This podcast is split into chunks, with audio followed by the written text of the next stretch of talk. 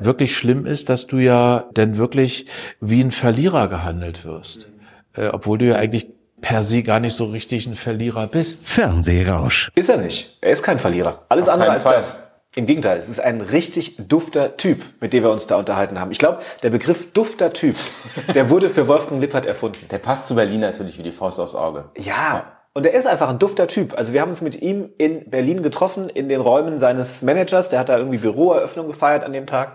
An so einem schönen, schicken Holztisch. Und wir hätten da noch Stunden sitzen können, ne? Ja, wenn nicht diese Eröffnung gewesen wäre und Ja. deswegen hat der Manager immer auf die Tube gedrückt und hat gesagt, hier, Leute, macht mal langsam Schluss. Aber der Lippi, der hätte wirklich, der hätte drei Stunden mit uns geredet. Der war sehr in Plauderlaune und es war ein richtig tolles, sympathisches Gespräch. Ja, und mit vielen ernsten Momenten. Ihr habt gerade schon gehört, die Zeit von Wetten Das, als er da die größte Unterhaltungsshow Europas moderieren durfte, das war ein absolutes Hoch. Und davor gab es auch schon einige Hochs in seiner Karriere.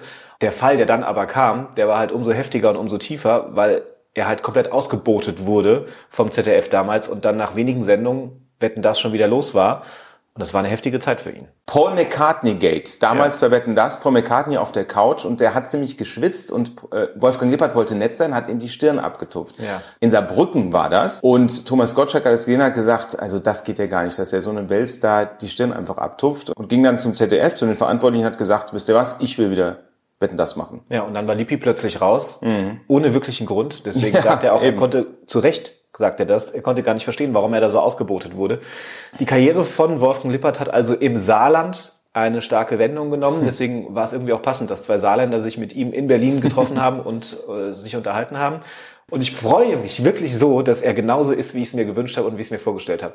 Ein dufter Typ eben. Wir wurden nicht enttäuscht. Viel Spaß jetzt bei der neuen Folge SR1 Fernsehrausch mit dem duften Typen Wolfgang Lippert.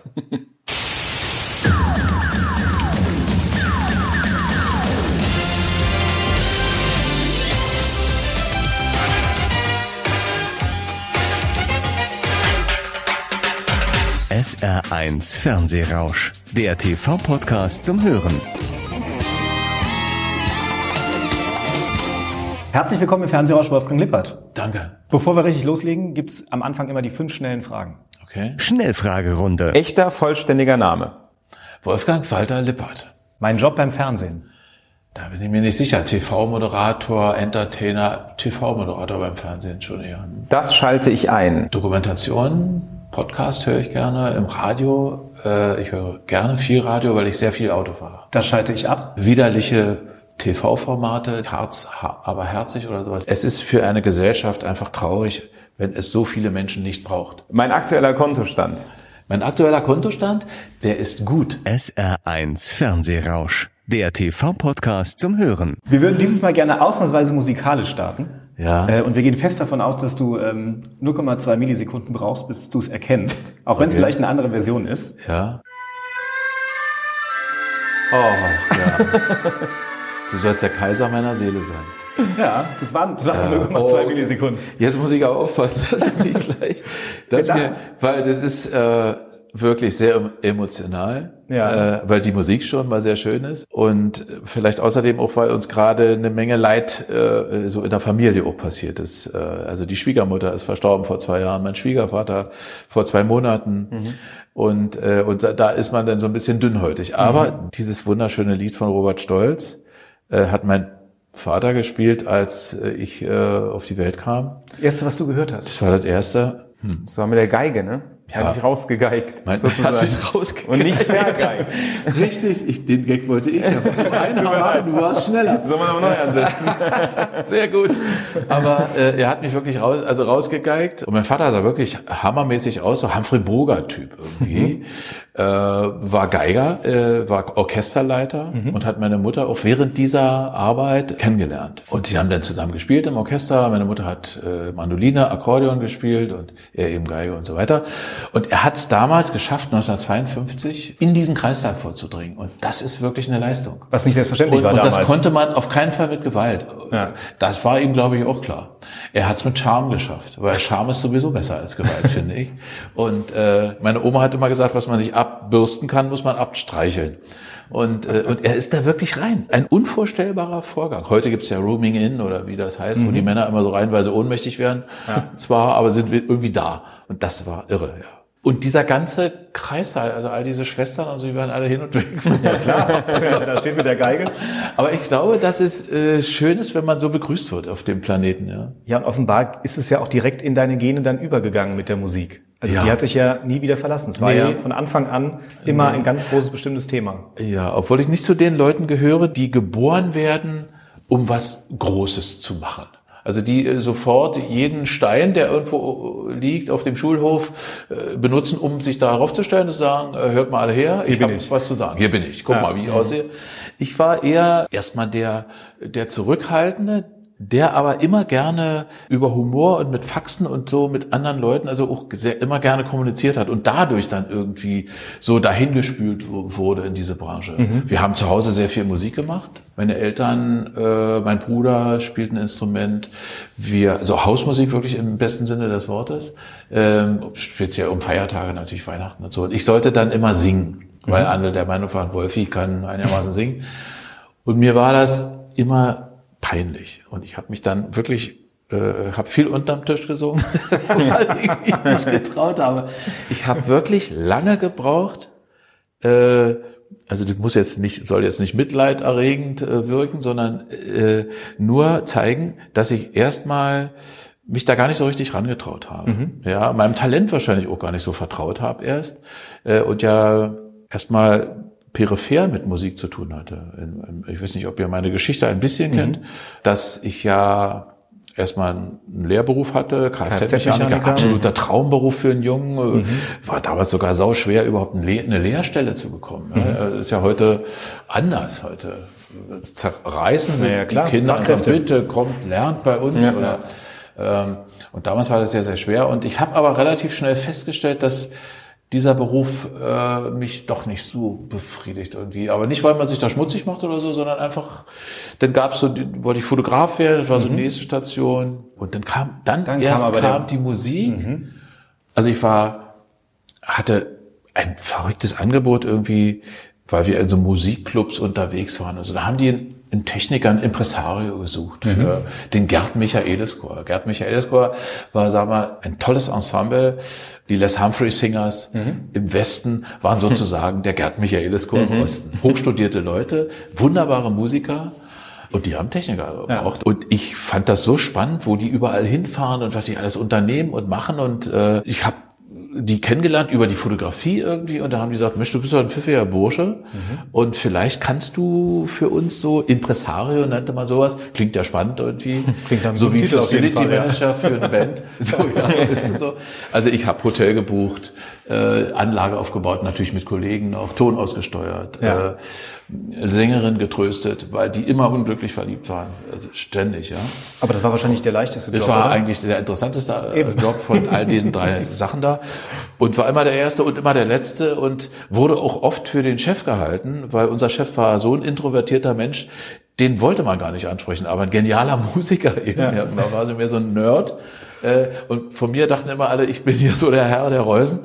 Äh, Und wir sind dann auch schon sehr viel im Ausland gewesen, was ja da spannend war. Also für einen DDR-Jungen erstmal irgendwie zwar in Bulgarien, Sowjetunion damals oder sowas, aber Polen waren so Festivals, aber es war ich schon immer, hatte ein internationales Flair. Chor hört sich ja fast ein bisschen zu wenig an. Es war also ein eigenes Ensemble, was wirklich Abende bestritten hat und äh, Shows bestritten hat äh, und sehr gefragt war, sehr gut gebucht war im Live-Geschäft, aber eben auch im Studiogeschäft, weil es wirklich hervorragende Sänger waren, respektive sind.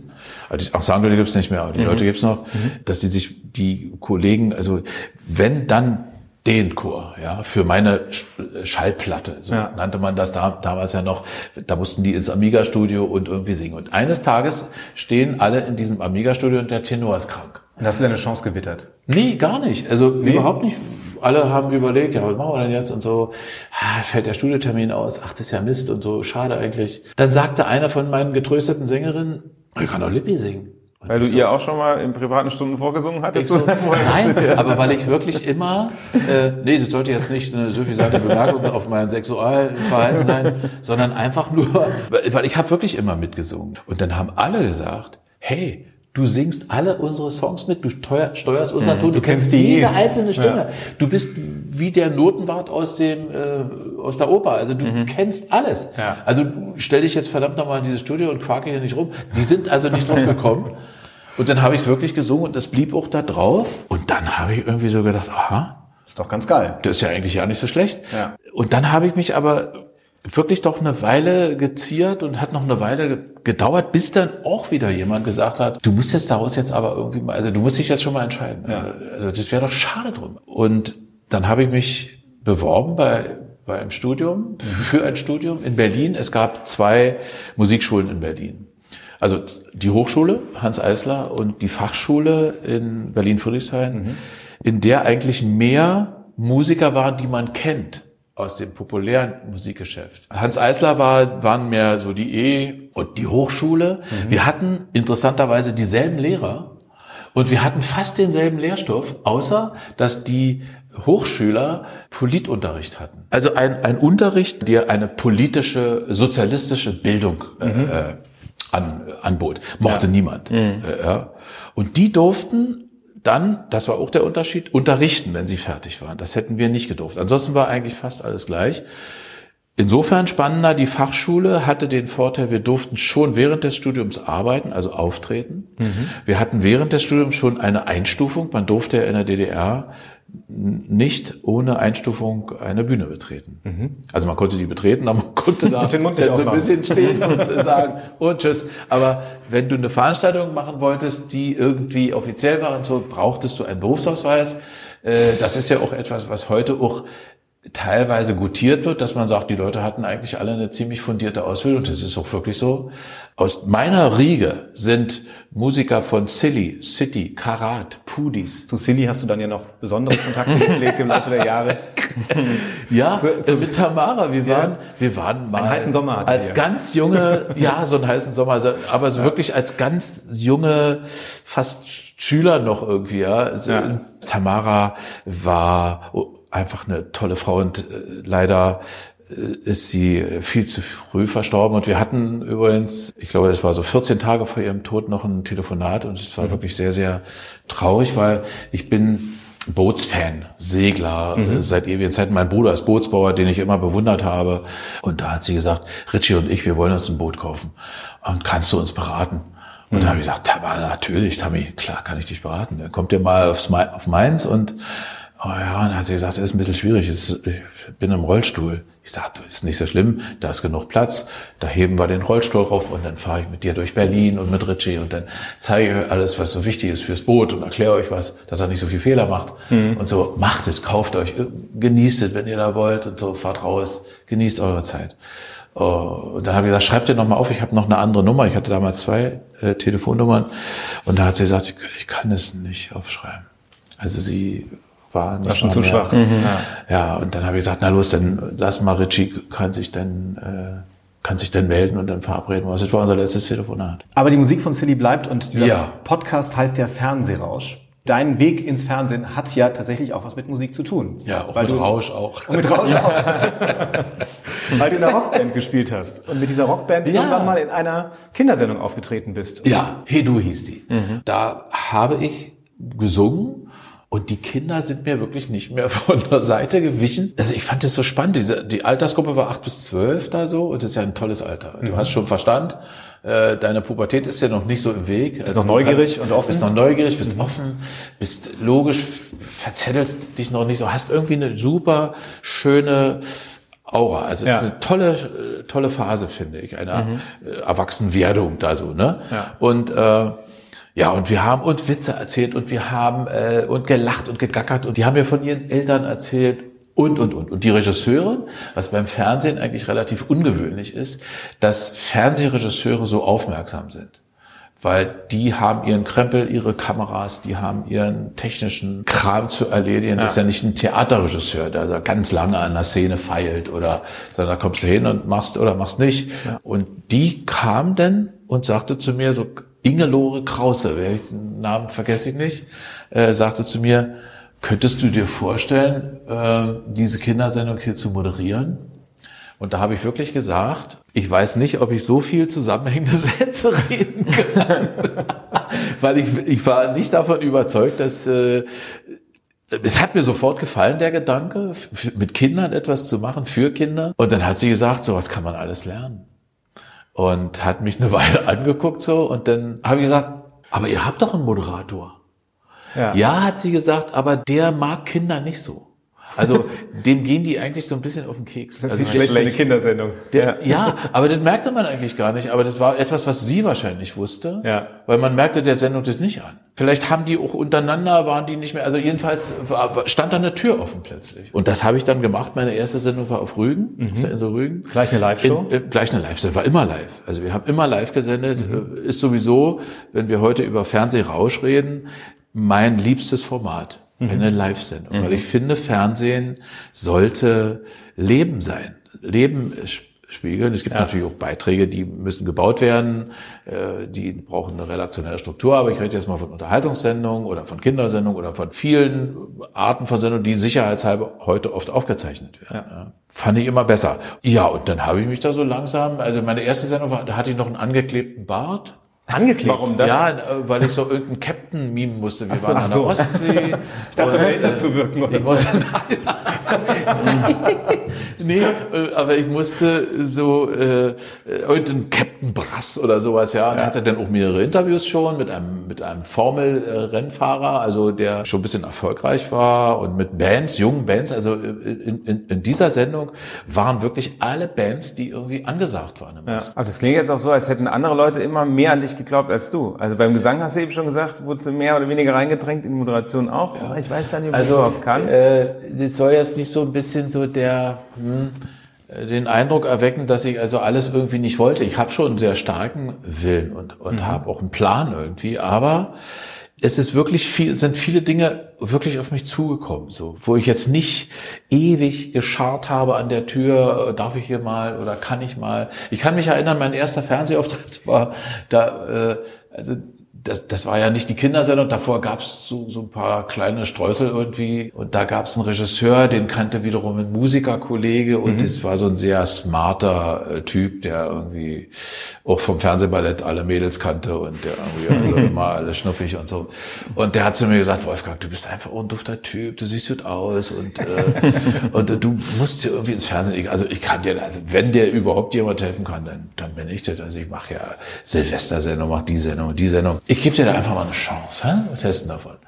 Ja, habe ich so gesagt, klar, warum nicht? Und ja, und ich dachte jetzt, jetzt könnte ich da vielleicht mal ein tolles Lied singen oder eine tolle Ballade oder mal zeigen, was ich so kann irgendwie.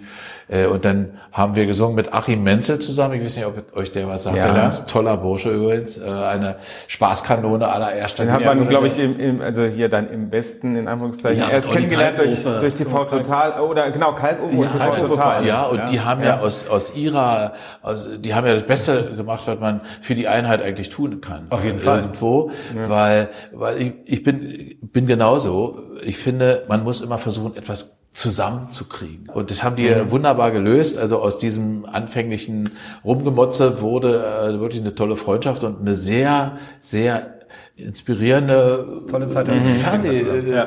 Dinge, die die gemacht haben. Ja, toll. Olli, hat, mit dem habe ich immer noch Kontakt. So leider Gottes, äh, Achim ist ja verstorben und wir haben auch so unzählig viele schöne Erlebnisse, weil wir auch wirklich viele Sendungen miteinander moderiert Mhm. haben. Und dann kam diese Chance, diese erste Chance wieder zurück jetzt zu meinem Start. Mhm. Und dann haben wir gesungen oder sollten singen, ich wollte, ich wäre ein Huhn. Super. Höchst Also- anspruchsvoll. Ja, man muss sich da erstmal durchbeißen irgendwo. Aber deine Frage ist ja nicht so weit weg, weil wirklich so viele Sachen. Auf, ich war auch so oft Assistent in meinem Leben und habe erstmal äh, Dinge aus der Froschperspektive kennengelernt. Man könnte ja vielleicht auch sagen, man hat dir immer eine Tür gezeigt, aber durchgegangen bist du am Ende selbst. Ja, das habe ich wirklich gemacht. Und da bin musste auch ich tatsächlich an einen Telefonanruf im Jahr 1988 denken, als du abgehoben hast und jemand gesagt hat, hallo, hier ist Frank Elstner. Ja, und ich habe gesagt, hier ist Inge Meisel, wer ist denn da wirklich? Weil ich nicht äh, glauben konnte, dass Frank Elstner bei mir anruft, obwohl ich ja selber schon ein, wenn man so will, er auch ein Fernsehkollege war. Also Ja, du warst ein Star. Das ja, also wir, haben, wir waren ja immer sehr vorsichtig mit dem Schon. Begriff Star, aber wenn man die heutigen Maßstäbe nimmt, dann waren wir alle mal Stars. Ja, klar. Und äh, wir haben uns unter, Unterhaltungskünstler genannt. Das war so das Maximum. Und dann habe ich mich ab und zu mal getraut zu sagen, äh, dass ich, das habe ich dann immer so ein bisschen verklausuliert formuliert, dass ich also so so mal Entertainer werden möchte, wenn ich wenn ich so ausgereifte Fernsehpflaume bin, ja. Also der Frank ruft bei mir an und ich kenne natürlich auch seine Stimme und oder aber ich war wirklich der Meinung, jetzt veräppelt mich jemand. Ja. Und dann habe ich mir gedacht, und da habt ihr jetzt recht mit der Tür, durch die ich dann durch wollte, der Wunsch und der Druck und der, dieses Verlangen, endlich mal in das andere Deutschland zu kommen, wie andere Kollegen Hatte schon dich ja eingeladen, zur waren Nase vorn. Zur Nase vorn. Und mir war sofort klar, dass ich niemals eine Genehmigung dafür bekommen werde. Niemals, nie im Leben wird man mich zum ZDF lassen, wo Herr Löwenthal sein Unwesen trieb oder egal wie auch immer. Ja, war mir klar. Und jetzt habe ich gedacht, wie machst du das? Du musst dahin. Und dann sagte Frank, äh, ich habe dann noch zu ihm gesagt, ist Ihnen entgangen, dass da, also nachdem wir dann alles geklärt hatten, dass er wirklich Frank Elstner ist und ich auch Wolfgang Lippert, sagte er, ich würde mich sehr freuen und ihr kennt ja, ihr kennt ihn sicher und ihr kennt sicherlich seine väterliche Art und seine wunderbare Art. Äh, Wir sind immer noch Freunde, heute noch. Ich sage, ist Ihnen denn entgangen, dass da 1961 da so ein etwas höherer Zaun errichtet wurde? Nein, sagt er, aber ich dachte, dass Sie als verdienter Künstler des Volkes vielleicht äh, doch einen Pass haben und reisen dürfen, wie doch einige andere auch. Und da habe ich gesagt, gut, ich, wann ist das? Und ich werde mich darum kümmern und rechnen Sie bitte mit mir. Und dann hat er gesagt, okay, ich drücke die Daumen. Weil er sich wahrscheinlich auch gedacht hat, äh, viel mehr kann er jetzt nicht tun. So. Und dann, war ich sozusagen eine offene Position in der Show. Das war ja immerhin eine Samstagabendsendung. Und habe mich beworben für zwei Theaterbesuche in Westberlin. An genau diesem Wochenende, wo diese Nase vorn Sendung war. Und habe dafür ein Wochenendvisum bekommen. Weil das gab's denn. Also es lockerte sich ja langsam. Gorbatschow kam, Ja. äh, der Sputnik wurde verboten, es gab viel Ungemach, es gab viele Ausreisen von Künstlern, es gab ein Hin- und Hergeruder, mal, mal ein bisschen ja, mal wieder nein und mal mehr, mal weniger. Und da hat man mir also diesen Pass äh, übers Wochenende gegeben mit der ausdrücklichen Anweisung, äh, keinerlei Interviews zu führen, in keine Fernsehkamera zu schauen, mich von keinem Bild-Zeitungsjournalisten irgendwie äh, also eigentlich durch Theater gucken nach Hause. Und das Gegenteil war der Fall. Und das ganze Gegenteil war der Fall. 89 war das dann. Ja. Frank Elstner hat dich angekündigt mit meinem Kollege Ja, aus einem anderen mein Land, der aber Kollege. die gleiche Sprache spricht. Und diesen, diesen Ausschnitt kann man sich ja immer noch auf YouTube angucken. Ja. Und ich hatte tatsächlich, als ich den Ausschnitt gesehen habe, hatte ich Gänsehaut. Also erstmal war ich mega beeindruckt, weil ähm, du bist ja rausgekommen, ihr habt euch ein bisschen unterhalten und äh, du hattest so ein Gerät dabei, eine Rubbelmaus Ja. und hast dann, und das fand ich so beeindruckend, weil ich dachte, okay, dieser Mann hat unglaublich unter Druck gestanden, weil er wusste nicht, was passiert mit ihm, wenn er wieder zu Hause ist. das er war war in einer Live-Show im Westen. Ähm, er wusste nicht, wer, wie werde ich hier angenommen. Und dann bist du da hingekommen und hast dann diese Show ja übernommen. Also als du dann Richtung Publikum gelaufen bist und dann diese Versteigerung da in dieser Show gemacht hast, da habe ich gedacht, krass, woher nimmt er diese, diesen Mut? Ja, weil Frank Elstner hatte ich ja auch gelassen. er Ja, hat sich zurückgenommen und hat sagen. minutenlang diese Show auch eine- moderieren lassen. Auch eine, ist, war und ist wirklich eine große Eigenschaft von Frank, die in unserer Branche nicht so oft ist. Ne? Also Ja, jemand ja, ja. anderes. Da kämpft man um seinen Platz. Ja, also das ist so ein Instinkt einfach auch. Ja, du willst es manchmal gar nicht, aber Mhm. er hat wirklich gesagt: Bitte, deine Bühne. Ja. Und du hast sie genutzt. Ja. Und dann das Thema Gänsehaut, ganz am Ende hat er gesagt, vielleicht schaffen wir es mal, dass es eines Tages nichts Besonderes mehr ist, wenn sich zwei wie wir in einer Sendung treffen. Ja, und er hat noch was gesagt. Er hat gesagt, dass es doch schön ist, wenn ähnlich wie beim Kleingärtner die Früchte über den Zaun hängen. Also ich war die Frucht, die über den Zaun hing. Stimmt. Und, äh, und wir waren ein bisschen wie Propheten irgendwie oder mehr Frank eigentlich, äh, weil durch durch seine Moderation oder durch die Bilder, die er, äh, die er also gesagt hat. Ja. Äh, Und äh, es war auch so ganz verrückt. Wir haben ja, bevor diese Sendung losging, also diese Vertrautheit, äh, die kam nicht von irgendwoher. Sie, sie die hat äh, Frank hat mich gefragt, ob ich mit dem Auto da bin. Also ich, ich kam dann an zur Probe.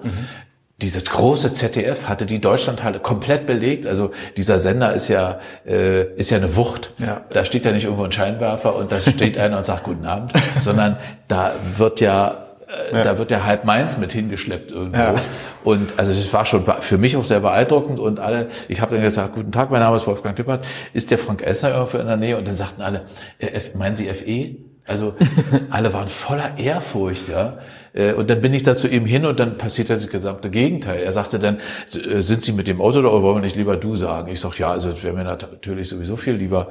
Also bist du mit dem Auto da? Sag ich, ja, ich bin mit dem Auto hier. Na, hast du Zeit? Wollen wir nicht einen Kaffee trinken und so? Ich kenne ja auch jemanden, der aus dem Osten hier nach Westberlin gekommen ist, ein Maler. Vielleicht kennst du ihn auch und vielleicht besuchen wir den noch auf dem Kaffee. Dann sage ich, du hast heute eine Live-Sendung jetzt.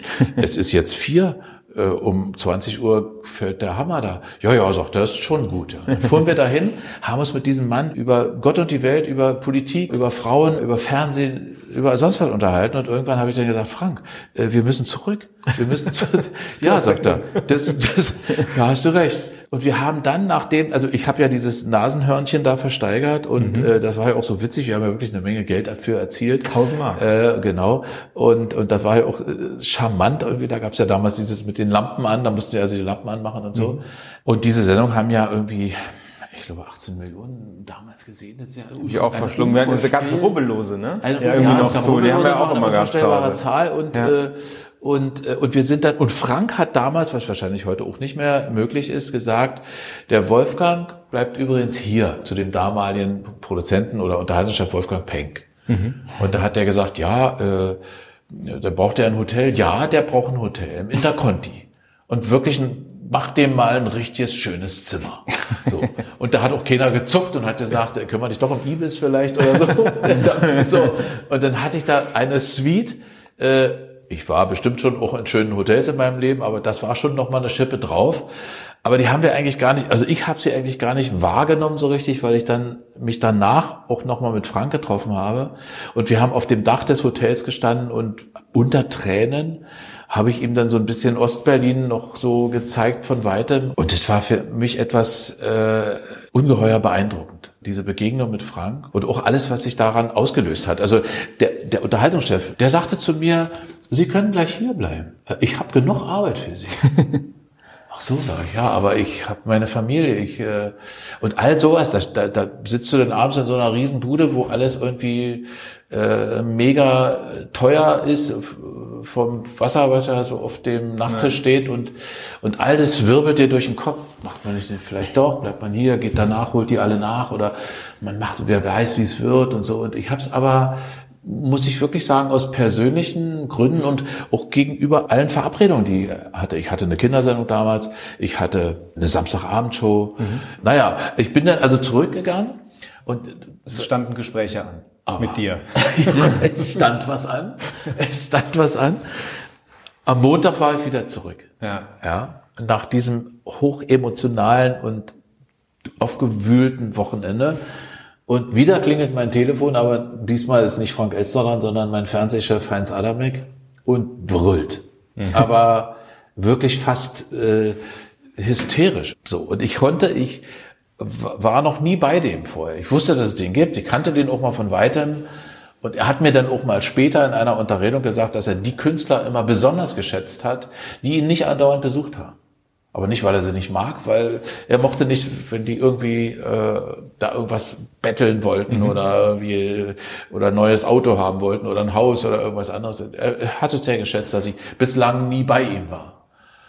So, aber jetzt hat er geschrien und geschrien, weil ich mir einbilde, ob ich nicht alle Tassen im Schrank habe und äh, das wäre doch wohl unerhört, wer mich überhaupt dahin gelassen hat, wo ich über den, also alle müssen wohl, äh, obwohl sie uns ja immer erklärt haben, Westfernsehen gucken wir nicht, müssen ja alle geguckt haben und ich vermute, die werden sich alle, die Genossen, die Verantwortlichen, alle gegenseitig angerufen haben, sag mal, hast du den darüber gelassen? Da steht der Lippert bei dem Elstner da, was ist denn da los? Was habt ihr denn da gemacht? Ist der abgehauen oder hat der einen Tunnel gegraben oder so? Der, der muss doch da irgendwie hingekommen sein. Und dann stellte sich raus, dass der Kulturminister Hans-Joachim Hoffmann damals, der mir sehr gesonnen war, äh, also dieses Visum auch ausgestellt hat und der dafür auch richtig Ärger bekommen hat. Mhm. Aber er konnte ja nicht wissen, was ich ja für einen Unsinn mache. Und dann sagte der um 14 Uhr bei mir im Büro. Und dann saß ich da, äh, also bin da in sein Büro gekommen und dieser Adamek äh, war ein kleiner Mann. Mhm. Aber ein sehr mächtiger und ein sehr kluger Mann. Und ich habe dann versucht, dass ich, als ich an dem Tisch stand, dass ich nicht so groß bin. dass ich habe mich so ein bisschen so abgestützt, dass, dass wir ungefähr so eine Höhe haben. Und da hat er gesagt, was hast du dir dabei gedacht? Hast du eine Macke oder was? Jetzt setz dich erstmal hin. So, ja. Also, das geht doch nicht. Kannst du dann einfach, äh, ich sage, ja, was habe ich denn verbrochen? Ich habe doch nicht, ich habe doch uns, ich habe doch niemanden denunziert, habe keinen beleidigt, habe nicht gesagt, die DDR ist Kacke oder also ich habe da einfach nur mal rausgeguckt, weil ich beweisen wollte, dass auch ein DDR-geborener Mensch da in so einer Sendung stehen kann und kann da irgendwie ein paar vernünftige Sätze sagen und ja. kann, dass die Leute sagen, ach guck mal, siehst du, die die Eigentlich stehen richtig. Werbung gemacht. Die stehen richtig. Die haben genau. keine Haare auf dem Rücken und so. Guck mal, ist ja toll. Und so mit den Chromosomen halt, haut wahrscheinlich alles hin. Ja. Äh, und es war wirklich so mein, mein Stolz. Und dann habe ich gesagt, ich wollte das einfach. Und ich wollte einfach da jetzt mal durch, weil ich finde, dass es soweit ist. Und, äh, und es gibt so viele Beispiele, die eben nicht gelaufen sind, wo Leute einfach weggeblieben sind. Mhm. Ich möchte, dass wir tauschen, dass wir hin und her gehen. Und ich habe wirklich damals zu ihm gesagt, ich bin der Meinung, und ich weiß nicht, wo ich diesen Satz her habe, ich, ich schwöre es, dass in Europa sowieso bald die Grenzen fallen werden. Und der hat, nachdem sich also nachdem die Wut weg war über, über, über meine Frechheit, ihn nicht eingeweiht zu haben, äh, dass er mir angedroht hat, äh, meine Kindersendung wegzunehmen, dass er mir angedroht hat, meine Samstagabendsendung wegzunehmen. Ich habe aber schon bei der Androhung gemerkt, dass er das nicht ernst meint, dass er das einfach nur so sagen muss, dass er, äh, dass er vielleicht sogar eine gewisse äh, Sympathie dafür hatte, was ich da gemacht hatte. Das hat er mir Jahre später mal gesagt. Aber er hätte mir zu diesem Zeitpunkt nie sagen können. So. Und dann habe ich die Flucht nach vorne angetreten und habe gesagt, wissen Sie, ich würde viel lieber, nachdem ich dann also eine Weile so gestanden habe, wie ich dann hingesetzt habe, dann hatte er sich immer so kleine Zettel geschrieben mit Wünschen, so. Also was ich so sage. Und, und da hast du ja so ein Gefühl, dass jemand wirklich äh, alles ernst nimmt, was du so mhm. sagst, dass ihm, ihm das wichtig ist und so. Ich denke, der hat die danach weggefeuert. Also egal. Jedenfalls Jetzt kommt der Satz, der wirklich super ist. Ich habe dann gesagt, Flucht nach vorn, ich würde mit Ihnen lieber, viel lieber über meine Samstagabendshow hier bei uns reden, hier in, unserem Fernsehen. Weil da müsste noch so viel getan werden. Ich habe ja. diese und jene Vorstellung. Wir brauchen da noch ein paar Kulissenteile, weil uns ist aufgefallen, dass es da und da und da und da. Und können Sie da nicht helfen? Können Sie da nicht irgendwas machen? Das muss doch irgendwie gehen. Und dann guckt er mich an, ganz lange, und sagt, wissen Sie was? Ihre Sendung ist so gut, die könnte man sogar auf Gartenstühlen machen. So. Und damit war das ganze Ausstattungsthema vom Tisch. Es ist Gott sei Dank alles gut gegangen. Ein paar Monate später war die Mauer weg und war sie weg. Du warst der erste Ostmoderator damals, äh, der eine eigene Sendung hatte im, im Westfernsehen bei Radio Bremen Stimmt's. Mhm. Ähm, das lief eine Zeit lang und dann gab es irgendwann diesen Abend, wo wieder so eine Tür aufgetaucht ist, als dir jemand gesagt hat: Übrigens, wetten, das wird frei. Der Gottschalk hört auf. Ja. Und da bist du dann ja auch aktiv durchgegangen. Ja, also Radio Bremen war wirklich eine schöne Zeit, muss ich nur noch mal da, äh, dazu anmerken. Habe Kerkling war in meinem Nachbarstudio, der mhm. machte damals total normal. Ich machte äh, Stimmt's. Und wir waren immer unsere Überraschungsgäste gegenseitig. Die Geschichte habe ich schon ein paar Mal erzählt, weil sie, man kann sie ja nicht ändern, das ist ja auch gut so. Wir hatten wirklich wenig Geld und haben wirklich echt, äh, ich habe dann gesagt, meine Damen und Herren, es ist mir wieder gelungen, heute Abend ist er da, meine Überraschungsgast. Und dann haben alle schon gebrüllt ab. und genauso war das bei ihm. Ja, und irgendwann kam ein Bildzeitungsredakteur äh, übrigens äh, bei meiner Produktion äh, Glück muss man haben. Ich habe ja 16 oder 17 Jahre lang eine Sendung gemacht, eine Samstagabendshow, mhm. Glück muss man haben. Und der sagte dann, hast du nicht Lust? Wäre doch was für dich mit Wetten das. Mhm. Und da habe ich gesagt, ja, Mom, ach, Quatsch. Siehst du wieder das Understatement erstmal. Und dann sagte der, na ja, weil, weil es war einfach wirklich sehr weit weg. Na, also Thomas war ja jemand, den ich irgendwie bewundert habe, den wir alle irgendwie bewundert haben mit seiner Schlagszenen und seinem Mutterwitz und, und seiner, äh, seiner wunderbaren, unkomplizierten Art irgendwie. Mhm.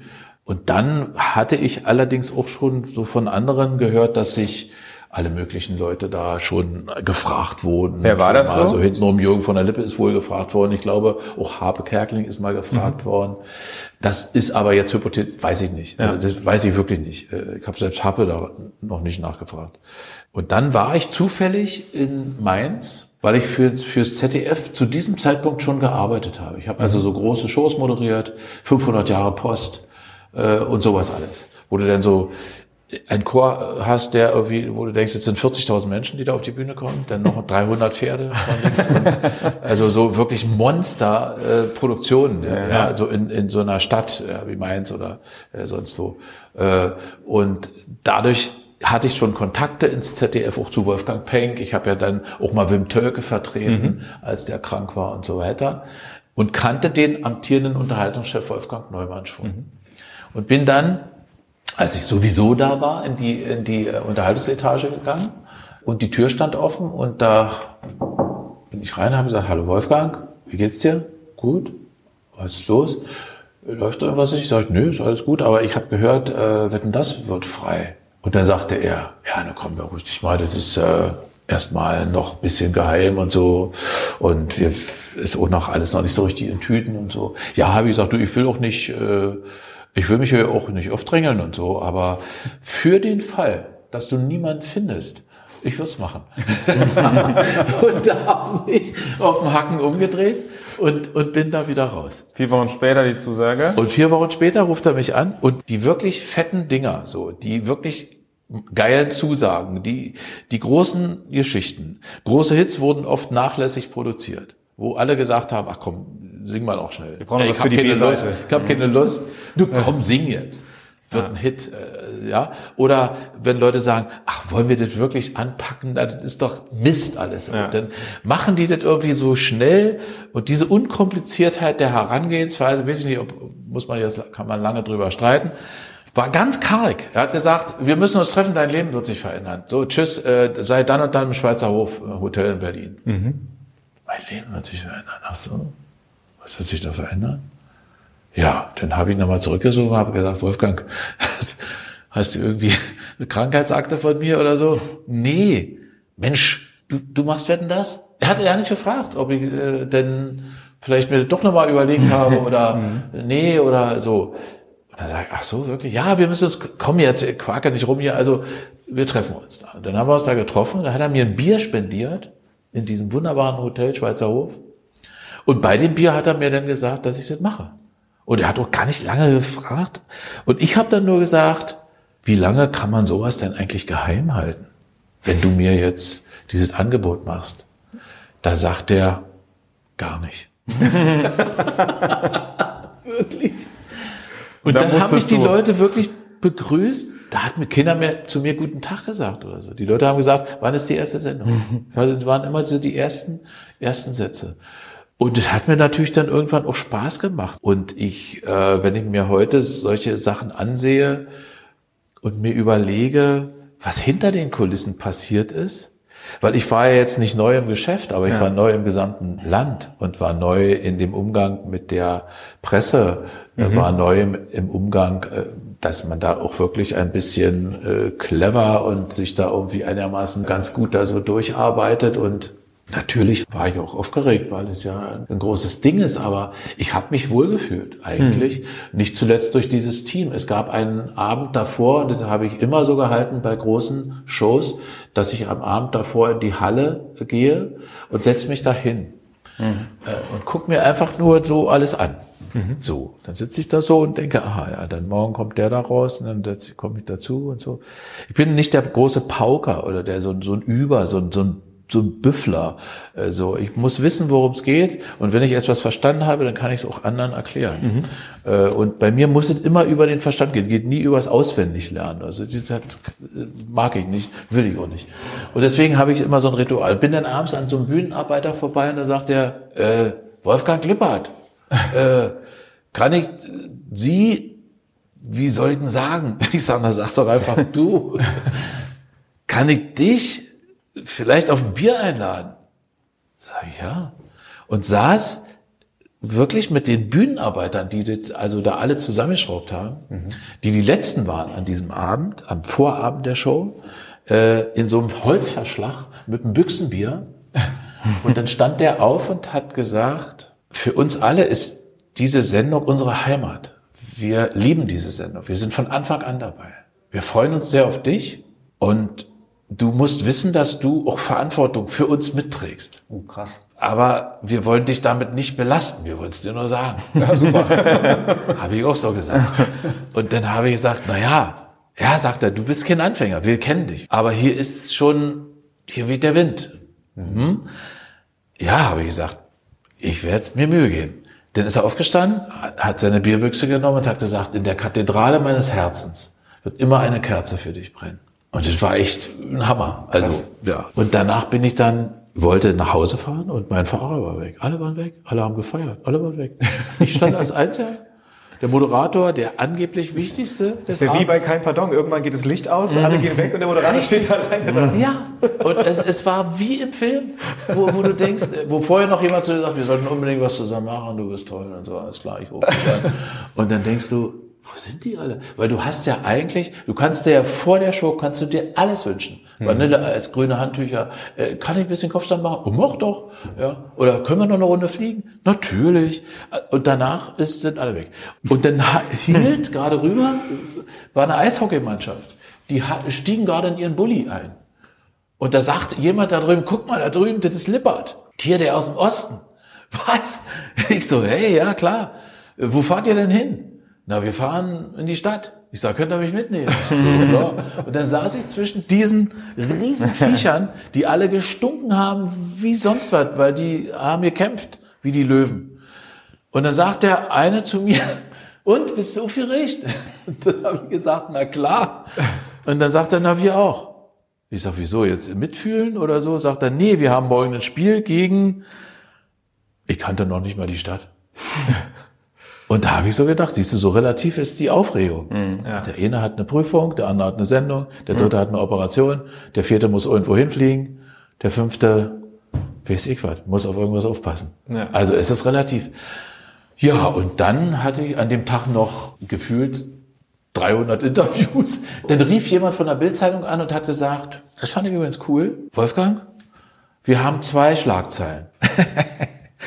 da sage ich, ah, wollt ihr eine Doppelausgabe machen? Nee, nee, sagt er. Wir, wir hoffen, dass wir die gute morgen nehmen können. Ich sag, naja, dann wollen wir mal die Daumen drücken. Und wurde es die gute? Ja, ja, war schon okay. Ah, schon krasser Druck.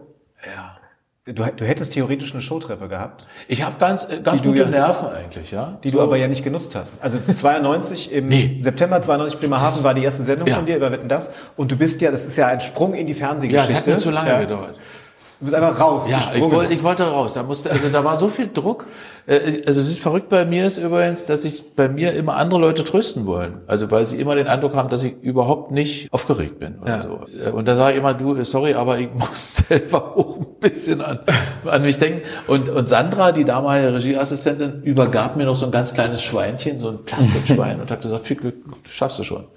Und, äh, und dann musste es irgendwie raus. Und ich habe mir oft überlegt, wie wäre es denn gewesen, würde ich äh, da irgendwie lang hingeschlagen sein. Mhm. Hätte auch passieren können. Das hätte durchaus passieren können, ja, weil man hat ja auch irgendwie etwas Ledersohle und so, also das irgendwie. Aber es war wirklich, wirklich schön und vor allen Dingen in die Arme äh, ich hatte sogar so ein Gefühl, in gewisser Weise auch in die Arme der Zuschauer gesprungen zu sein. Sicherlich waren da viele, die gesagt haben, was will denn der hier? Mhm. Unser schöner Thomas, wo ist der bloß? Aber dafür konnte ich ja letztendlich nicht. Aber auch in die Arme des Teams. Weil man ist sicherlich der, der da vorne steht, aber du bist ein Nichts ohne deine, deine Crew. Ich heiße Wolfgang Lippert, ich bin der Neue und ich komme jetzt öfter. ja. War dein erster Satz. Ja. Und dann ähm, gab es ja viele schöne Sendungen. Anschlussfrage, magst du eigentlich das Saarland? Ja. Weil es gab da eine bestimmte Sendung im Saarland am 23. Januar 1993. Man könnte auch sagen Paul McCartney Gate. Ach so, ja. Die war äh, ja in Saarbrücken. Die war in Saarbrücken. Also die Begegnung mit Paul war wirklich verrückt, weil der Manager fragte vor der Sendung, haben Sie, welche Fragen haben Sie an äh, Paul und so? Und da habe ich gesagt, ja, geradezu unzählige, aber vielleicht ein paar, sage ich mal so. Und da sagt er, tun Sie mir einen Gefallen, vergessen Sie die Fragen. Und da habe ich gesagt, äh, wieso? Das verstehe ich jetzt nicht so richtig. Paul ist alles gefragt worden in seinem Leben. Der hat auch über alles Auskunft gegeben. Den größten Gefallen tun sie ihm damit, dass er sich bei ihnen wohlfühlt. Er ist mit Linda da. Er, er singt Hope of Deliverance, diesen wunderschönen Titel. Alles andere wird sich ergeben. Sie werden das sehen. Und da habe ich gesagt, ja, gut. Und das wurde, glaube ich, ein sehr launiges Gespräch. Ja, es ging darum, dass sein Hund vegetarisch ernährt wird, unter ja, anderem. also er ist nichts, was ein Gesicht hat. Er, also es waren so, es war immer so zwischen so, so ein bisschen, so ein bisschen leicht äh, äh, weg, so ein bisschen irgendwie interessant, aber auch sehr, sehr bodenständig. Auf der anderen Seite wieder ganz ehrlich, ganz normal, ganz menschlich. Auch seine Frau, wo ich ganz überrascht war, ich habe ihr einen Blumenstrauß überreicht und habe, sie hat mir die Hand gedrückt. Also sie hat Dankeschön gesagt so, ja. Und ich habe gefühlt, dass sie ganz, ganz feste und re relativ raue Hände hatte, weil die hatten ja auch eine Landwirtschaft und haben auch selber ganz viel gemacht und so. Und all das, meine ganze Jugend schwebte an mir vorbei, die wunderschönen Lieder der Beatles, diese tolle Person, die mir ein Gefühl gegeben hat, als ob ich sie 100 Jahre kenne. Und das war immer so mein Eindruck bei den wirklichen Stars. Hast du immer das Gefühl der Nähe gehabt. Nur Problem bei immer- Paul McCartney war jetzt eben, der hat geschwitzt, der Kerl. Der hat geschwitzt. Und du hast Und dann der tat den mir Fehler so, gemacht, er ihn tat mir abzutupfen. so leid. Ja, wobei Fehler, also ich frage mich bis heute, was denn daran so schlimm war. Also am Ende das große Ding war, er hat, er saß auf der Couch und hat wirklich vor sich hingeschwitzt und du, also ihm wurde ein, ein Tuch gereicht und du hast ihm mehrfach auch irgendwie die Stirn und das Gesicht abgetupft, damit er eben nicht weiter schwitzt. Ich habe und gedacht, das wurde aber ja später zerrissen. Ja, Warum? also mein, mein, ich weiß es nicht. Also man, man kann so, sowas so und so sehen. Man fasst natürlich keinem fremden Menschen ins Gesicht oder so, das weiß ich selber. Ja. Ich dachte aber, dass es einfach nicht schön aussieht, wenn, wenn er, er hat wirklich so extrem geschwitzt. Äh, ich weiß nicht warum, vielleicht war er körperlich gerade nicht so fit oder keine Ahnung. Und, und ich war auch, habe immer geguckt, ich habe gedacht, jetzt müsste doch mal eine Maske kommen. Und, und wir haben ja beim Fernsehen, selbst in der Live-Sendung, die Möglichkeit, mal einen Publikumsschnitt zu machen oder woanders hin. Da lief eine Wette oder da läuft ein Titel oder sowas. Und niemand war da. Und, und ich habe einfach äh, gedacht, dann machst du das eben selbst. Und hatte gehofft, dass vielleicht die Kamera charmant äh, sich davon wegbewegt. Aber die war nun dummerweise gerade bei mir. Und äh, ich bereue das nicht. Ich hätte mich geärgert und geschämt, wenn sich Paul beschwert hätte. Ja. Aber wenn sich andere darüber beschweren, dann berührt's mich nicht so. Der hat auch im Nachhinein nichts dazu gesagt. Er hat Also uns das- im Gegenteil, er hat uns noch einen Brief geschrieben, dass er sich sehr, sehr wohlgefühlt hat bei uns. Und ich bin wirklich auch dankbar für diese Begegnung und ich hatte äh, nie ein Gefühl, dass ihm etwas daran unangenehm war, sondern ich hatte eher so ein Gefühl, danke Kumpel. Er saß, hat es ja nicht gesehen irgendwie. Es gibt so viele Dinge, über die man sich aufregen kann und so. Ich finde, ich habe kein Problem damit. Jetzt war das ja ein sehr besonderer Moment tatsächlich in deiner Karriere, dieser Paul Ja. Über die Folgen wollen wir gleich sprechen, aber weil wir ja für den Saarländischen Rundfunk diesen Podcast Ja. produzieren, wollen wir erstmal noch wissen, hast du das Saarland trotzdem noch in guter Erinnerung? Ja, äh, Oder hast du danach gesagt, da fahre ich nie wieder hin? Um Gottes Willen, also wenn ich sowas im Nachhinein betrachte, und darüber wurde ja öfter schon mal geredet, also mich sprechen ja darauf auch öfter Leute an, weil angeblich Thomas Gottschalk wohl auch gesagt haben soll, dass er, als er das gesehen hat, gleich im ZDF angerufen hat und gesagt, also ich würde dann doch lieber die Sendung Ja, aber er schreibt ja auch in seiner Autobiografie. Ne? Er schreibt es wohl in seiner Autobiografie. Er hat bei Fred Kugel angerufen und gesagt, hier, Ja, Fried Kogel war damals noch zuständig. genau. Der war noch der unter der gerade zu der Zeit der U-Chef und Producer und außerdem und so. Das weiß ich alles nicht. Ich glaube, er wollte die Sendung wieder haben und da, das kann man ihm nicht verübeln, weil die Sendung wirklich wunderbar war. Und äh, weil er in, in, bei RTL nicht den Erfolg hatte, den er sich eigentlich da versprochen hat. Und er wollte wieder zurück. Und ich meine, ich würde jetzt nach all den vielen Jahren äh, sagen, dass er natürlich ein gewisses Hausrecht für diese Sendung hatte. Er hat sie von uns allen am längsten gemacht. Er hat die Sendung am meisten geprägt. Aber er hatte sich eigentlich verabschiedet. Ja. Er hatte eigentlich gesagt, ich will damit nichts mehr zu tun haben. Äh, irgendwelche äh, Bierkästen auf irgendwelche Salzstangen zu stellen oder sowas. Äh, Das war mehr, als dass man nur sagt, äh, ich gebe die Sendung ab, sondern es war eigentlich, eigentlich ein Schlussstrich irgendwie. Aber so ist die Branche. Ich hatte darauf ja auch wenig Einfluss. Also ich äh, stand kurz vor einem relativ großen Werbevertrag mit ganz vielen Nullen. Äh, das wäre schon schön gewesen. Aber ich hader äh, grundsätzlich mit dieser Sache wirklich ehrlichen Herzens nicht. Auch wenn ich Thomas sehe oder so. Wir, wir begegnen uns ja hin und wieder und ich war auch mal bei ihm in Kalifornien. Ja. Wie ist dann das Verhältnis zwischen ja, euch? Naja, äh, Thomas ist ja äh, immer äh, durch bedingt durch seine Körpergröße hat er auch immer eine gro große große Sendung immer so, ja. Weil mhm. Man kann schlecht mit ihm mal irgendwie drei Worte, hast du schon gehört, der und der. Das geht ja immer alles ein bisschen größer. Mhm. Aber unsere letzte, nee, die letzte war es nicht, aber irgendeine, die fand ich wirklich sehr sehr lustig. Äh, da waren wir in einem in einem Garten, wo so eine Charity-Veranstaltung oder so stattfand, wurde Geld gesammelt und da hat Silly gespielt und ich hatte auch eine Einladung da. Und da waren sehr viele Prominente, aber auch sehr viele, die meinen, dass sie prominent sind. Wie es eben so ist bei solchen Festlichkeiten mit so einem Champagnerchen in der Hand mhm. und so standen da so alle irgendwie so ein bisschen mehr oder weniger rum. Und dann sieht er mich von der Bühne runter und sagt, hey Lippi, mein alter Buddy, wie geht's dir denn? Aber so ganz privat irgendwie alle so, die Köpfe rum, Kameras, alle irgendwie zu mir, weil ich stand einfach da nur und habe mhm. zugehört. Und dann hat er gesagt, Du, ich habe schon gedacht, ich bin der einzige Prominente hier heute Abend. Hm. Und neben mir alle, oh, oh, so, so.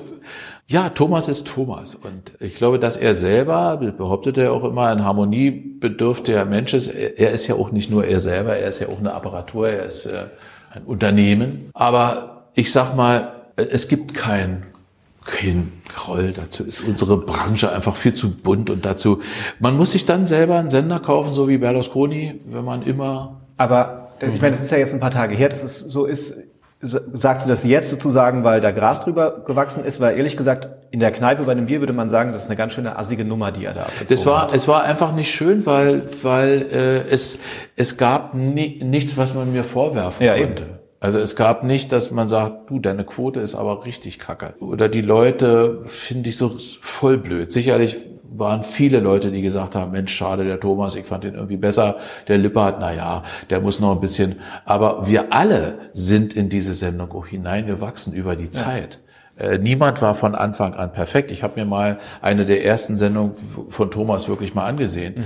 Also das war jetzt nicht gerade ein großes Vergnügen. Und äh, genauso auch bei Frank. Äh, also jeder muss in so ein Format wachsen und dazu braucht man natürlich einfach schlichtweg Zeit. Und ich war auch wahnsinnig traurig. Ich habe also äh, mir auf der Bühne versucht, äh, natürlich nichts anmerken zu lassen. Logischerweise, meine letzte Sendung war in Rostock. Mhm. Und ich habe lange gekämpft darum, dass wir mal aus dem Osten senden. Also weil alle hatten irgendwie äh, kein Gefühl dafür. Haben gesagt, habt ihr denn wirklich so große Hallen da? Können wir denn da hin? Ich meine, heute lacht man. Nach 30 Jahren hat man alles irgendwie gesehen und weiß, ah, geht ja auch. Aber es war damals so ein bisschen auch die, ja, die Selbstgefälligkeit, auch ein bisschen auch so das einfach geübte und gelernte, wetten, das ist eben da und da und das dort und dort und nicht in Riesa oder in, in Böbling oder in Saarbrücken. Ja, in, ne? so, ja, ja. dann nochmal und nochmal. Ja. Äh, und, und, und ich habe wirklich lange äh, gekämpft und dann sagte auch, wir haben ja auch ein paar farbige Mitarbeiter gehabt, die haben gesagt, ja, aber wenn wir da aus Rostock senden, dann, dann verkloppen die mich doch gleich. Da habe ich gesagt, Mädels, ich bin bei euch. Ich gehe mit euch durch die Stadt äh, und wenn da einer irgendwas sagt, dann meldest du dich, weil die kennen mich da alle. Und dann war es wunderschön. Aber ich habe dann, als ich äh, fertig war, da war ich schon sehr, sehr traurig. Davon habe ich mich schwer getrennt, weil dann auch sehr viele Menschen noch da waren, die mir noch irgendwas überreicht haben und alles Gute gewünscht haben und so. Es war ein sehr trauriger Abschied. Da wir sind sehr viel Tränen geflossen, auch im Team, als wir uns mhm. denn da äh, trennen mussten. Und ich weiß noch, der, der Regisseur Sascha Arns hat dann zu mir gesagt, Wolfgang, du hast jetzt gelernt, wie man sowas bei der Armee macht, mit Klamotten schwimmen. So, also nicht nur so mit einer Badehose, sondern du kannst jetzt mit Klamotten schwimmen. Du wirst es bestimmt noch gebrauchen können. Ich äh, war immer jemand, der, oder bin ich eigentlich heute noch, ich, äh, genieße es mit anderen irgendwas äh, zu machen. Ich stehe gerne vorne, klar, also ohne Frage. Und deswegen äh, hat mir, hat mir dieser Abschied von dem Team auch, ist mir sehr schwer gefallen. Deine Mama hat damals zu dir gesagt, Junge, du schaffst das. Ja, ja. Wie lange hat es denn gedauert, bis du einigermaßen diesen Moment verkraftet hast? Naja, lange. Weil wirklich schlimm ist, dass du ja denn wirklich wie ein Verlierer gehandelt wirst. Hm. Äh, obwohl du ja eigentlich per se gar nicht so richtig ein Verlierer bist. Sicherlich, wenn man es als ein Battle sieht zwischen zwei Personen. Aber äh, wisst ihr, es gibt ja immer diesen allmäuglichen Blick in den Spiegel. Und den hat jeder, glaube ich, schon mal erlebt beim Rasieren dass man, also Männer, Auch manche Frauen. oder manche Frauen, ja, Helge Schneider würde sagen, ja, manche Frauen haben auch Bartwuchs, ja. Äh, dass man, ähm, dass man da so in den Spiegel guckt und sagt, äh, pass mal auf, Alter, das ist nicht deine Baustelle. Lass mal die Finger von, das beherrschst du nicht. Äh, Dieses Projekt ist nicht da, sondern das ist irgendwie hier, also unter der Nase direkt. Äh, Und ich hatte nach einer gewissen Zeit bei Wetten das dieses Gefühl nicht mehr, weil ich hatte so ein Gefühl, ich werde jetzt da hineinwachsen, ich werde da meine Marke setzen, habe viele Ideen mit eingebracht. Kinder wetten das ist ein bisschen auf meinem Mist noch gewachsen. So viele andere Dinge, wo Wetten auch nicht beachtet wurden, wo ich gesagt habe, lass uns doch die alten Vorschläge alle nochmal durcharbeiten. Lass uns die alle nochmal angucken. Und da kam eine Menge bei raus. Ja. Also kam wirklich äh, viel Substanz noch, noch mal raus. Irgendwie. Ich habe dann ja danach die Goldmillion gemacht und Auch im ZDF, und genau. auch im ZDF und äh, sicherlich war das eine Art Trostpflaster äh, ohne Frage. Äh, wir hatten auch anfangs 11 Millionen Zuschauer oder 12 sogar, weil es die Nachfolgesendung des großen Preises war. Und weil ich aber mal den großen Preis moderiert habe, als Wim krank war, ihn vertreten habe und gemerkt habe, wie intelligent diese Sendung war und wie einzigartig sie war, auch für uns als Deutsche, die wir ja äh, gerne auch unseren Bildungsbürger so ein bisschen äh, raushängen lassen. Und wie doch sehr verspielt und äh, naiv streckenweise dann die Goldmillion wurde, dass ich mir lebhaft vorstellen konnte, dass viele Zuschauer sagen, nee Leute, das ist jetzt nicht mehr so richtig meins, ist mir jetzt zu albern. Weil wenn du für so ein ernsthaftes Projekt äh, wirbst und arbeitest, dann musst du gucken, dass du da die Balance lässt. Und da äh, mit dieser Sendung ist übrigens dann im Nachhinein niemand richtig glücklich geworden. Und mein Bauchgefühl hat mir damals gesagt, mach's nicht. Ich wollte die Goldmillion wirklich nicht machen und habe mich überreden lassen. Ich hätte lieber eine Pause machen sollen und hätte irgendwo vernünftig wieder anfangen sollen mit dem Bonus, den man hatte. Kann ich nur jedem raten, wenn mal was schief läuft, mach eine Pause. So wie es vorher bergauf ging, ähm, ging es dann ja plötzlich rapide bergab. Nach Ja. dem Aus von Wetten, das Goldmillion lief nicht so, wie es laufen sollte. Ja. Dann kam die Privatinsolvenz. Ja. Ähm, ich kann mir vorstellen, dass das schon Momente sind im Leben, wo man denkt, was habe ich denn jetzt eigentlich angerichtet? Warum bricht hier gerade alles weg? Ja, ja. Ist dann meistens so, dass es so Domino-Effekte Ja. gibt, gerade wenn man ein öffentlicher Mensch ist. Und das ist eben wirklich der Nachteil, dann öffentlich zu sein. Äh, dann kommt die Häme dazu. Man sagt ja immer, die Treppe, die du raufgehst, vergiss nicht, irgendwann gehst du die auch wieder runter. Und ich habe sowas nie vergessen. Und habe bei dem Treppe runter so viele Menschen kennengelernt, die gesagt haben, schön, dass du da bist. Und du hast dich überhaupt nicht verändert. Alles andere hat sich verändert. Aber du bist so wie immer und warte mal ab, irgendwie, wir kriegen schon wieder irgendwas hin. Und in diese Zeit hinein gab es ein Angebot von, vom Kinderkanal plötzlich, wo mich Albert Schäfer, der damalige Programmdirektor des Kinderkanals, angerufen hat und hat gesagt, hast du Lust, eine Kindersendung zu machen? Da habe ich zu ihm gesagt, liest du keine Zeitung? Da sagt er, ja, aber ist mir egal. Weil du kannst mit Kindern, ich habe einen Kinderkanal, was brauchen wir mehr? Ich sage, naja, aber da steht doch so eines. Er sagt er, aber du hast doch nicht verbrochen. Die haben dich betrogen, du hast äh, dich blöd angestellt, musst du für büßen, musst du durch. Da gab es auch diese geklaute Zange. ja, na, die das kam auch noch dazu. Baumarkt. Das Ja. kam auch noch dazu. Das Ja. war ja alles irgendwie, alles Mist, ja. Ja. Alles Mist. Und äh, wo man so sagt, das kann doch nicht sein. Das ist doch jetzt Quatsch.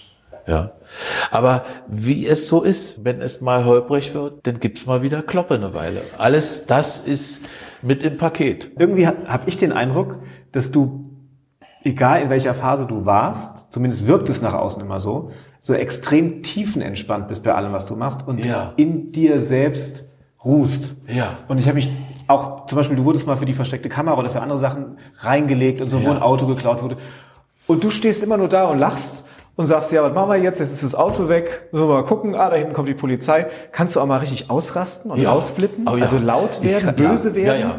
Also meine Kannst Frau, meine. Frau hat dafür einen Ausdruck, die hat gesagt, wenn dem mal der Schlüpper platzt, dann musst Mhm. du nicht in der Nähe sein. Also ich bin jemand, der ungerne andere Menschen mit einer eigenen Laune belästigt. Also ich, ich versuche schon mal immer höflich zu bleiben, weil ich finde, gehört sich nicht. Also Ja. seine Laune muss man mit sich selber irgendwie, muss man da irgendwann mal gegen, gegen einen Stamm treten oder irgendwas anderes, aber nicht, die können ja nicht dafür, die anderen. Mhm. Äh, Und dann äh, ist, ist es ja unser Gewerbe, ist ja mehr oder weniger zu unterhalten und nicht äh, alle in den Suizid zu treiben oder mit allen zusammen sagen, oh, mir geht's so schlecht, ich habe so eine Bauchschmerzen. Ich hatte mal so einen Arzt, wenn ich zu dem gegangen bin, du, ich habe hier irgendwas am Arm, kannst du da mal gucken? Hat er gesagt, du, ich auch. ja, und, äh, und deswegen, es ist meine Grundhaltung, dass was wir machen, es ist Unterhaltung und wir sollten unser gesamtes Leben, meine Mutter ist 100 Jahre alt Ja. geworden, jetzt am 20. Mai. Ich rede oft mit ihr darüber. Sie ist Gott sei Dank in der Lage, mit mir über all diese Dinge zu sprechen, weil sie ist gesund, sie ist ein bisschen schwerhörig, ein bisschen vergesslich und so weiter. Aber die Lebensleistung von, von Menschen, die einem so mal, die einen mal so queren irgendwo, wenn man sich überlegt, was andere Menschen so tun, da würde ich mir so als Unterhaltungsnase total blöd vorkommen, wenn ich mich jetzt so wahnsinnig wichtig nehmen würde, weil es gibt so viele Dinge, ja, also ich, ich nehme mich einfach nicht so wichtig. So, und das ist also wirklich aber eine Haltung von mir. Das meine ich wirklich ernst. Ja. Äh, Ich, ich habe Ziele, bin ehrgeizig und, und möchte auch ernst genommen werden, aber ich nehme mich einfach nicht so wichtig und mir fällt auf, dass in unserer Gesellschaft diese eingebaute Vorfahrt und, und, und, und diese Wichtigkeit der, von, von vielen, vielen Gruppierungen oder Menschen äh, so zugenommen hat, wo ich immer frage, woher nehmen die das? Woher nehmen die äh, so viel Bugwelle? Ja, also man muss sicherlich sich ein bisschen Platz verschaffen, man muss gucken, wo man bleibt. Ist alles nicht so einfach und so, aber gefällt mir gar nicht. Wir haben immer die gleiche letzte Frage, die wir allen stellen. Vor dieser Frage kurz noch die Info für alle, die dich mal live sehen wollen. Jedes Jahr Störtebecker Festspiele Ja. auf der Insel Rügen. Ja. Jeder, der dich hören mag, Eine kann das jetzt Herzenssache gerade, übrigens. und jeder, der dich hören mag, kann, dich, kann, kann das jetzt gerade tun mit deinem neuen Album Glücklich. Ja. Jetzt aber die letzte Frage. Wo siehst du dich in fünf Jahren? Ja, meine Frau, die wünscht sich, dass ich eigentlich ein bisschen mehr Zeit habe, so für, für zu Hause, für unsere, wir haben ein Zuhause auf Rügen, haben ein Zuhause in Berlin, bei Berlin. Ich fahre sehr viel hin und her, habe zwei Serien beim MDR, also eine, die heißt Kessel Buntes, äh, wo wir alte Ausschnitte zeigen und ich die Protagonisten von damals im Heute und Jetzt interviewe. Du siehst Mireille Mathieu vor 45 Jahren und im nächsten Moment sitzt sie vor mir, sieht fast genauso aus und ich frage sie, wie es ihr geht. Corporate Identity, völlig irre. Dann gibt's eine Sendung, die heißt Damals war's. Da wird ein bestimmtes Jahr gesucht. Ich zeige alles, äh, mit Hilfe der Redaktion natürlich, was in diesem Jahr passiert ist. An Sport, Aufregern, Mode, bla.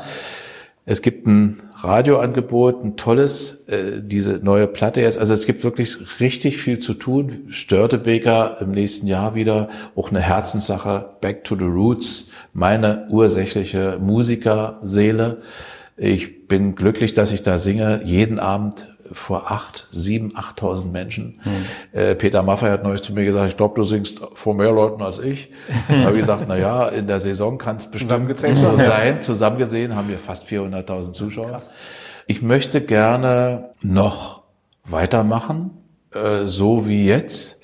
Ich merke, dass es wirklich nicht weniger wird und habe aber schon wieder so viele neue Ideen für ein Live-Programm. Ich soll ein, neues Buch machen. Es gibt eine Biografie von mir, die heißt Wetten, dass Erna kommt.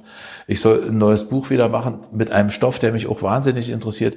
Ich hoffe, dass ich gesund bleibe. Ich hoffe, dass ich meiner Frau alles erklären kann, wenn ich dann mal doch wieder ein bisschen mehr weg bin, dass sie dann eben mitkommt oder dass wir irgendwie einen Weg finden. Sie hat ein Restaurant, also sie hat selber auch ziemlich zu tun. Ich hoffe, es wird sich nicht so viel ändern, ja. Das wünschen wir dir. Danke. Ja, viel Erfolg. Weiterhin. Sehr. Ja, Dankeschön. Und vielen Dank. Und ich wünsche euch auch viel Erfolg für, Dankeschön. euer, für euer Projekt. SR1 Fernsehrausch. Moderation Daniel Franzen und Christoph Tautz. Alle Folgen in der ARD Audiothek.